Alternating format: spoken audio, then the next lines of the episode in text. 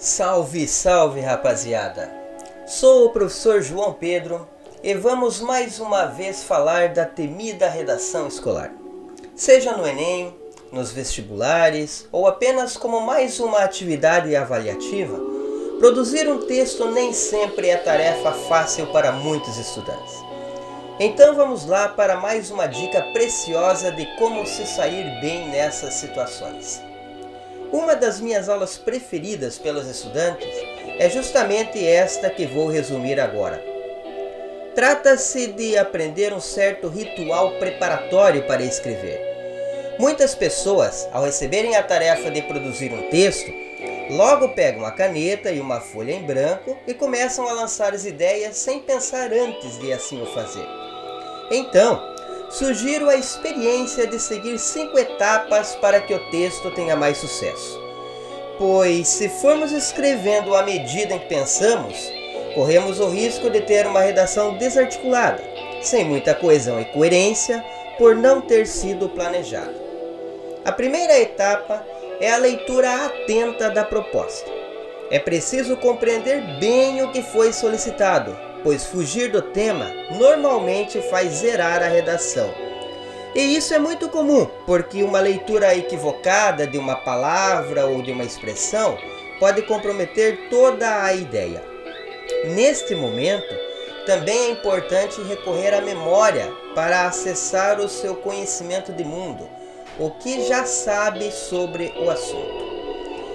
O segundo passo é fazer uma tempestade de ideias, ou seja, anotar tudo o que vem à cabeça sobre o tema.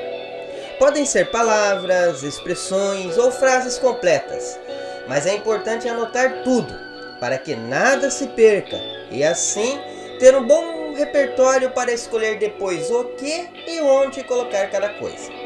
Isso evita o registro do fluxo de consciência, que é uma boa técnica narrativa na literatura, mas é péssima nas redações objetivas. Não se pode ir gradativamente escrevendo o que se pensa. É preciso seleções e análises do que vai fazer parte do texto. A terceira etapa é o planejamento. Nesse momento, é importante que o estudante saiba qual vai ser a ideia principal da redação e quais serão as acessórias. Em textos argumentativos, denominamos tese e argumentos. Independentemente do número mínimo e máximo de linhas que se vai escrever, seria bom elaborar quatro frases nucleares.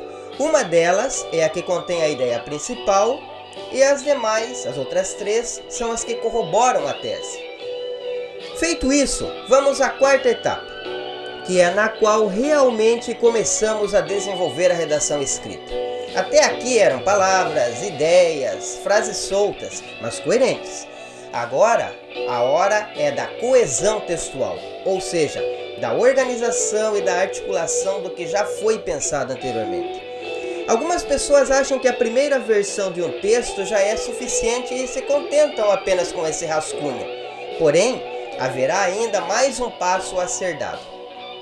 A quinta etapa é a versão definitiva. É a hora de ler atentamente o rascunho, verificar o número de linhas escritas, corrigir os possíveis erros para passar a limpo a redação. É importante lembrar que essa será a versão a ser entregue para os avaliadores. Por isso, atente para a limpeza do texto. Letra legível, sem borrões ou rasuras, respeitando os espaços das margens esquerda e direita e a adequação entre letras e palavras.